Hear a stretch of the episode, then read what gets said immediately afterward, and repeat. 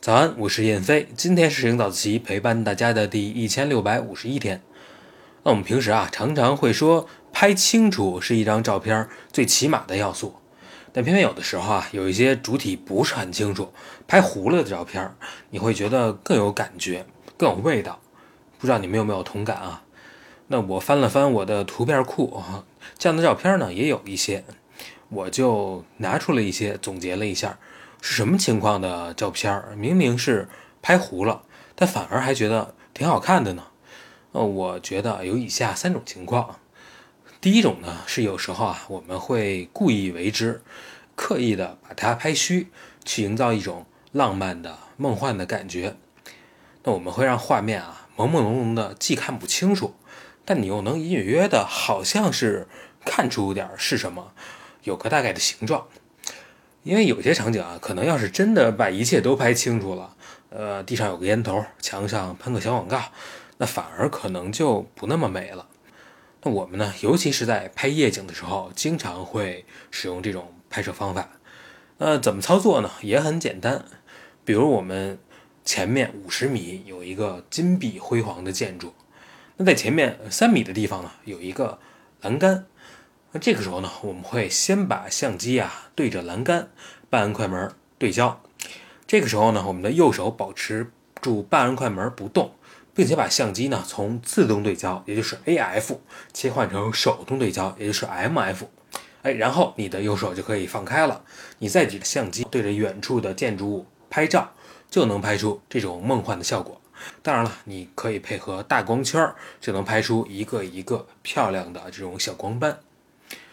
那如果说上面这第一种情况啊，第一种虚化是刻意为之，那第二种虚化的情况呢，就是迫不得已。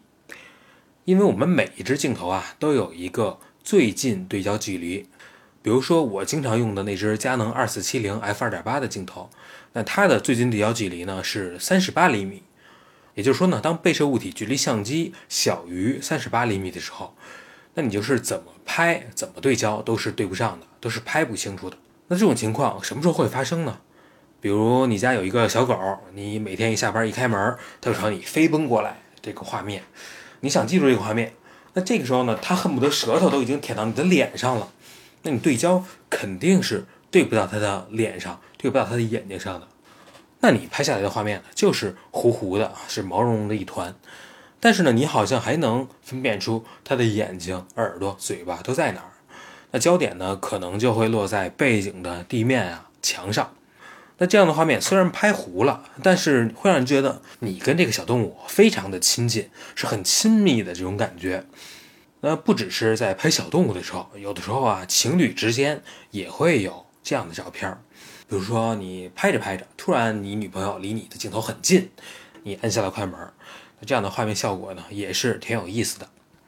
那第三种情况呢，是有的时候哈。这种模糊的画面，还能带来一种动感，有一种突如其来的感觉。我给大家举两个例子啊。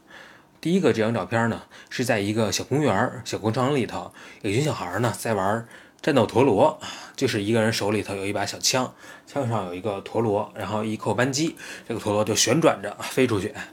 然后呢，大家的陀螺都在一个盒子里互相撞来撞去的，看谁的陀螺能坚持到最后，谁就赢了。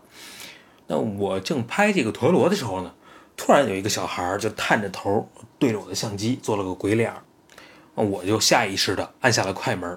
你看，虽然这个小孩的脸拍糊了，但是这个模糊呢，有一种突然闯入画面的这种动感。那如果我拍清楚了这个小孩，可能反而就没有这种效果了。那第二个照片的例子呢，也是我在路边看见有两个小孩在那玩，我就去拍他们。那拍着拍着呢，也不怎么的，就变成了我们仨在一起玩藏猫猫，啊，我就抓，他们俩就躲，玩的还挺开心的。后来这小孩可能觉得老躲也不行，得反击，就趁我不注意，偷偷摸摸的手里就抓了把土。等我在抓拍的时候，就扬了出来，就是下面这张照片。这现在看到这张照片呢，是我裁切以后的画面，呃，原图拍的没有这么正，而且呢，我把上面已经裁掉了很大一块了。因为我也是躲闪中拍摄的哈，拍的构图就没有那么精细。但这个画面的焦点呢，也没有在孩子的身上，应该是在左上角那个电线杆的位置，还比较清楚。你看，虽然这两个小孩都拍虚了，但是呢，我还挺喜欢这个画面的，它很有动感，挺有一种抓拍的感觉。好吧，那我们就来总结一下，在什么情况下，虽然拍虚了、拍糊了，还是会挺好看的。第一种呢，是有的时候我们会刻意的虚化，去营造浪漫的氛围。第二种情况呢，是被摄对象有的时候离镜头太近了，就会虚掉。但是呢，它会让人觉得你和这个被摄的物体是很亲近、很亲密的一种感觉。最后呢，是有一些画面虽然拍虚了，但是反而能营造出一种动感、一种这个抓拍的感觉。好吧，以上就是今天早自习的全部内容。我是燕飞，每天早上六点半，微信公众号“声音早自习”，我们不见不散。